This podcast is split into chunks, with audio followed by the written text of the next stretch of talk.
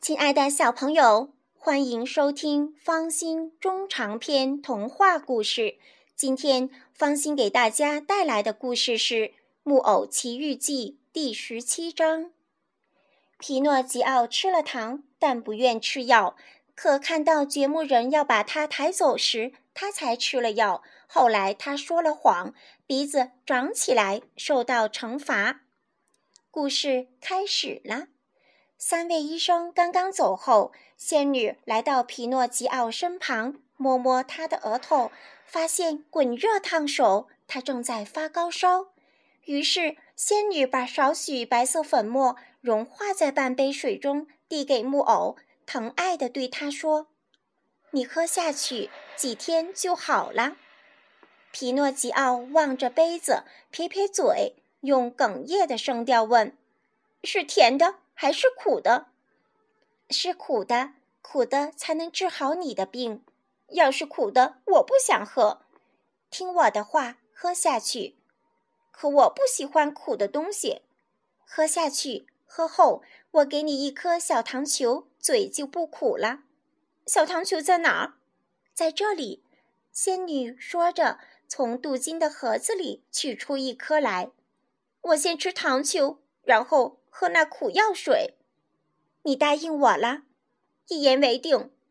仙女给皮诺吉奥一颗糖球，他就嘎吱嘎吱嚼起来，转眼之间一口吞了下去，舔着嘴唇说：“要是糖球是药，那该多好啊！我可以天天吃药。现在你该履行诺言了，把这点点药水喝下去，你身体就好了。”皮诺吉奥很不情愿地端起杯子，把鼻子尖伸进去，然后靠近嘴边，又将鼻子尖伸进去，最后连声说：“太苦了，太苦了，我不能喝。”你连尝都没尝，怎么知道太苦呢？我是想象出来的。我闻到了味道。喝药前，我再要一颗糖球，然后才喝下去。仙女耐心地像一位善良的妈妈，给她嘴里又放进一颗糖球，然后又把杯子递给她。这样，我还是不能喝药水。木偶说着，做了成千个鬼脸。为什么？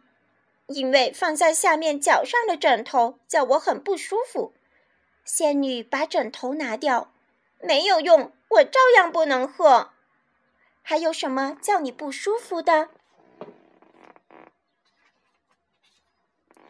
卧室的门半敞开着，这叫我不舒服。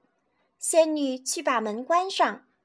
不管怎么样，皮诺吉奥放声大哭起来，还叫喊着：“这药水太苦，我不想喝下去！不喝，不喝，不喝！”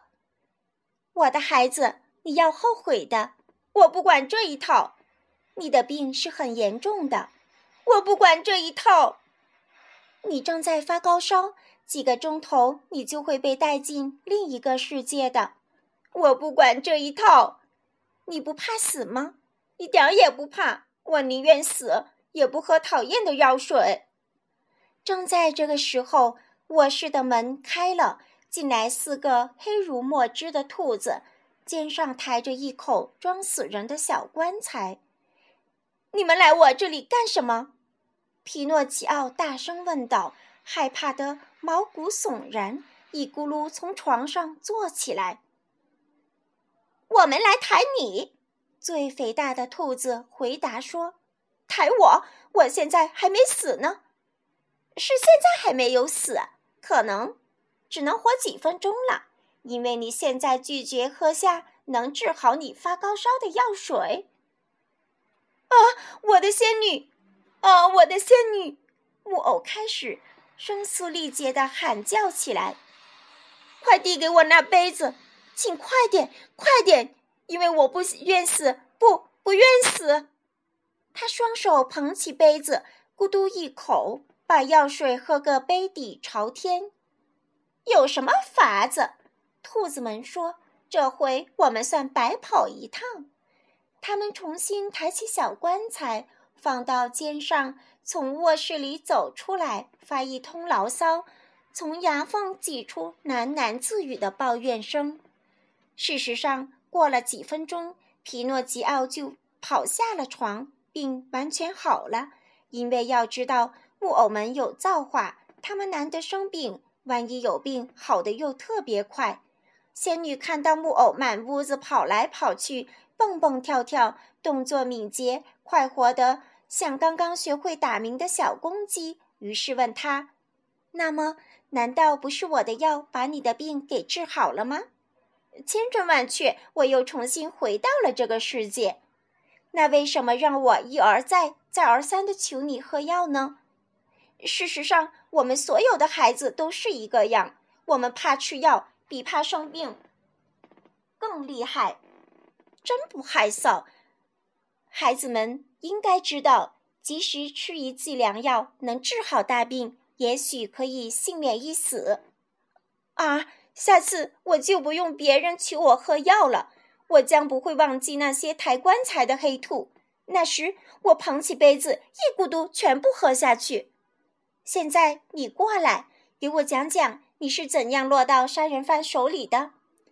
呃，事实是这样的：木偶老板吃货人给我几个金币，对我说：“喂，把这几个金币带给你爸爸。”我在路上遇到狐狸和猫，他俩都很好，对我说：“你想把这些金币变成一千个和两千个吗？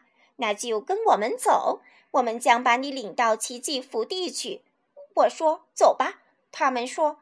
我们在这里的红虾旅店歇歇脚，午夜后再走。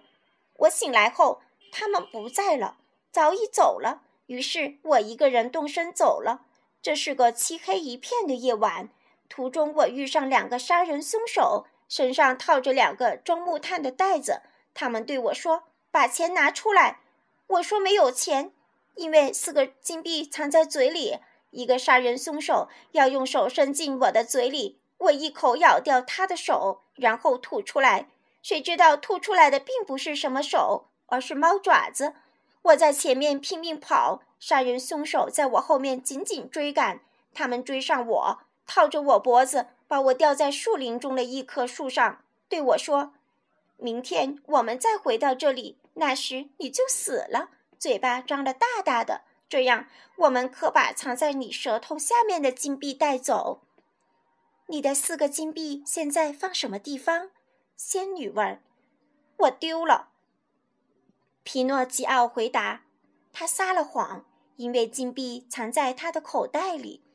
他刚刚撒完谎，那本来已经很长的鼻子又长了两指。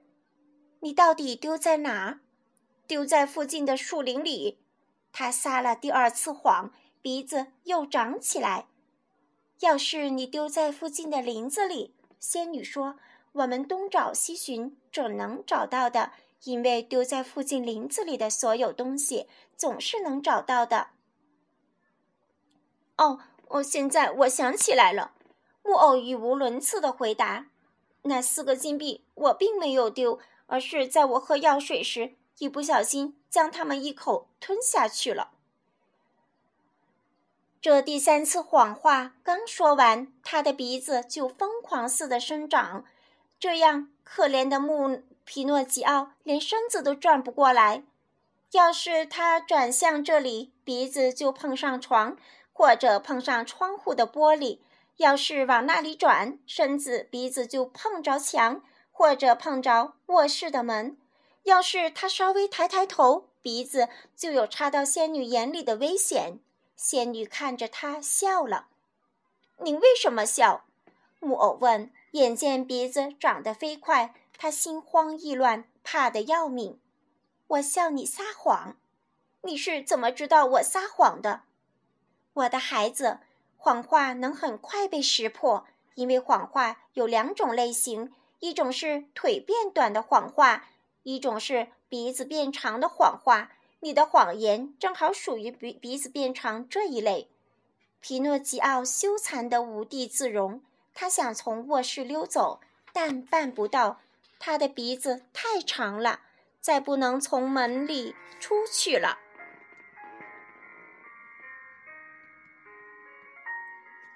亲爱的小朋友，你想知道接下来发生什么事吗？